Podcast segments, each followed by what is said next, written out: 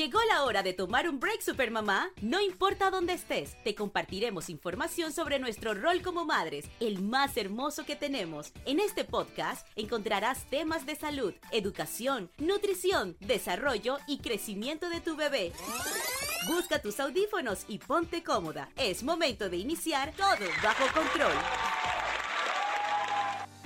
Iniciamos, mis queridas supermamás, como todos los viernes, nuestro episodio de podcast. Hoy nuestra invitada está preparada para hablar de un tema mm, que da mucho que hablar, los mitos en los recién nacidos. Pero bueno, vamos a enfocarlo en el desarrollo del bebé. Bienvenida a Todo Bajo Control a la pediatra Yarminia Rico Cedeño. Muchísimas gracias, gracias Yesenia por la invitación. Bienvenida doctora y vamos a hablar de este tema que a las mamás primerizas principalmente, mira, las vuelve locas. ¿Qué riesgo nos tomamos las mamás? Hacerles caso a estos famosos mitos que andan por ahí. Hay muchísimos y cabe destacar que en Panamá, que o sea, existen muchísimas creencias y los riesgos que más o menos nos tomamos es ocuparnos y preocuparnos por situaciones que realmente están infundadas científicamente. O sea, mm, desgastamos tiempo creyendo en cosas que, no, va, van, nada que ver. No van a resolver ninguno de los síntomas que el niño pudiese estar teniendo, que la mayoría de las veces son normal en el desarrollo. En la, edad en la que están, correcto. ¿Cuáles son los mitos más comunes que por lo menos usted ha escuchado? existen muchísimos. Por ejemplo, el dichoso sereno. que es que el famoso sereno. Es como un monstruo el sereno para las mamás. No, no existe. Incluso eh, nos ponemos a cubrir las cabecitas de los niños porque se le mete por la mollerita. El sereno. el sereno. y esto le puede dar pujo y eso es totalmente falso. Eh, la mollerita es una parte es la fontanela anterior de la cabecita, que es un espacio que permite que crezcan los huesitos de la cabeza.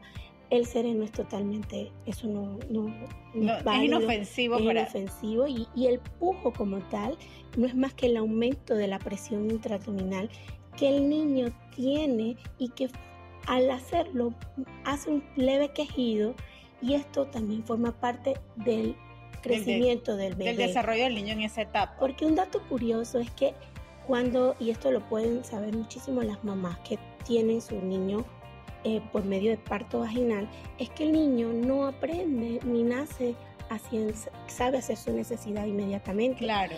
El niño, a la medida que van pasando los días, va adquiriendo una madurez del intestino. Claro. Y este ya recibe la señal a nivel del cerebrito y produce entonces la señal y tiene que hacer el pujo para ya sea expulsar un gas o evacuar. Y eso le lleva un proceso. Entonces ese es el dichoso pujo que es normal. Señoras, el sereno no existe, no es malo tampoco. Y el, pujo, también. Y el pujo tampoco. Y con el pujo pasan una señorita por arriba o le tiran un pañal arriba del techo porque dicen que eso lo quita. No, señores, no gasten tiempo. Si van a tener alguna discusión en la casa con la abuelita, la tía, que... Sí, porque normalmente es de, la, de las personas mayores de la familia. Ustedes tranquilas, déjenla ser felices, tiren el pañal, que le pasen, pero eso no le va a No le va a quitar nada. el ombliguito del bebé que llega con un botón o una fajita para que él no se le deforme el ombliguito y vemos a esos bebés forraditos y eso realmente no es cierto. Es cierto que el algodón un pedacito de algodón en la frente les quita el hipo. No es cierto. Y ves a los bebés con un palillo de fósforo detrás de la oreja. El hipo el bebé lo tiene desde que está en la pancita. Es una eh, es producto, es totalmente normal. Y la forma de quitar el hipo es dándole pecho o ofreciéndole el tetero en caso tal de que tome fórmula. Bueno, ya saben, mamás, no nos dejemos engañar por esos mitos. Y algo que tú acabas de decir es importante porque muchas veces las mamás se enfrentan con la presión de su suegra, de sus abuelas, de las personas mayores de la familia con estos con estos mitos, o sea que es muy importante también que, bueno, para no entrar en un conflicto, usted dígale que lo va a hacer, la recomendación que le hace, pero no, no, no le haga mucho caso. ¿Qué otros mitos hay? Por ejemplo, el muermo el muermo, las mamás sufren mucho con el muermo y el muermo no es más que el sonido de las secreciones cuando suben a nivel de la nasofaringe del bebé. El bebé cuando viene en el canal de parto se trae líquido amniótico, eso es totalmente normal.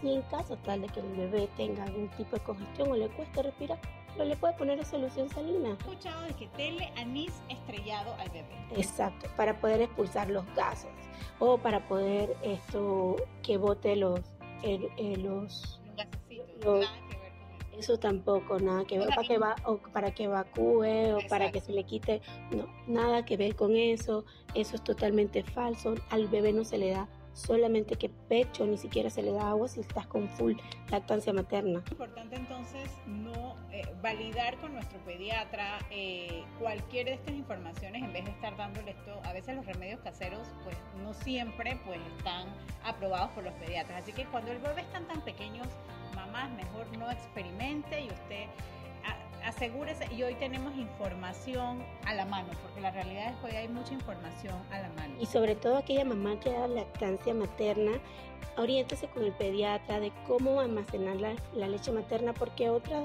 de las cosas que solemos escuchar es que se agría la leche materna y que la, que la leche materna cuando está ese, porque se le abrió la leche materna, el bebé está irritable, está llorón o tiene gases. Eso no es correcto. La lactancia, la leche materna tiene su tiempo de duración y tienen que orientarse con el pediatra con todos estos con todos esos temas. Eso es muy importante. ¿Qué usted le recomienda a una mamá en términos generales para que pueda garantizar un buen embarazo y que su bebé venga así? Desde antes de que salga embarazada, tienen que alimentarse correctamente.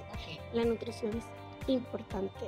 Obtener los nutrientes básicos de una dieta balanceada hace que el desarrollo del bebé en un futuro sea el correcto. Hoy por hoy se habla muchísimo de la importancia de los mil días del niño y eso está enfocado a que abarca todo el neurodesarrollo. Ejemplo, si la mamá que tome correctamente las vitaminas prenatales, el ácido fólico, los, los microgramos necesarios para el desarrollo del sistema nervioso del niño. Nunca había escuchado lo de los mil días del sí, bebé. Los mil días del bebé es hasta los tres años y abarca no solamente la nutrición.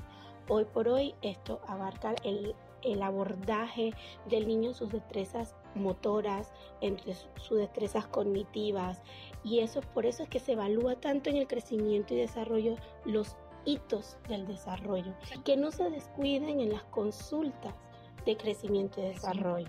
Porque el papá cree que el bebé solamente se evalúa en, en el primer año. Estamos muy pendientes del, del, primer mes, del segundo mes, que si ganó peso. No solo es peso. Hay muchísimos otros detalles que como pediatras vamos a evaluar y ahí es donde vemos y, se, y hoy por hoy eh, se habla muchísimo de la neuroplasticidad del cerebro. El cerebro es como una masilla. En los primeros mil días del niño tú puedes moldear y hacer cambios en el niño a través de conductas y de estimulación.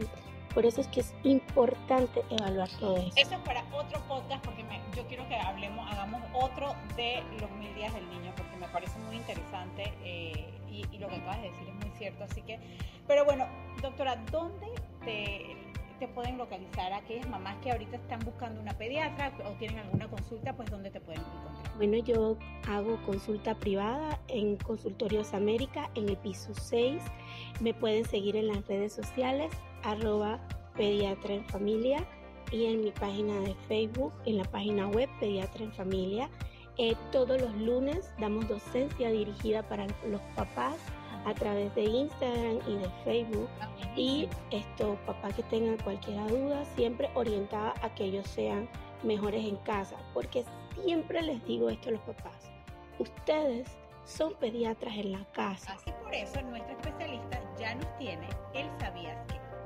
Y mamá, ¿sabías que salir de el hospital con la ropita roja en el recién nacido o colocarle una cintita roja en una de la extremidad es una creencia totalmente infundada científicamente, no tiene evidencia, así que no creas ni te preocupes ni ocupes en estas situaciones y más bien disfruta de tu recién nacido y de la oportunidad de ser madre. Así que ya saben, mamá, no, eso es un mito también, así que no tienen que ponerle la cintita roja al bebé porque eso científicamente no les ayuda para nada. o sea, no, no tiene ningún, no tiene ningún mal de ojo, exactamente. Bueno, y ahora queremos escuchar sobre nuestra confesión de una supermamá que nos está compartiendo una confesión sobre este tema. El momento ha llegado. Esto es la confesión de mamá. Uno de los mitos de los bebés recién nacidos que yo nunca he entendido, pero lo hice con mis hijos, es que un algodón mojadito en la mitad de la frente les quita el hipo. La verdad yo no tengo idea si eso funcionó o no funcionó, pero a mí todas mis tías, mis abuelas, mi madre, todo el mundo me dijo que lo hiciera y yo lo hice. Y bueno, otra cosa que también es muy jocosa es el bendito sereno que el chiquillo no puede agarrar sereno. No te acerques a la ventana porque el sereno y el sereno y el sereno, ¿quién es? El sereno es un monstruo, es un bicho, ¿qué es?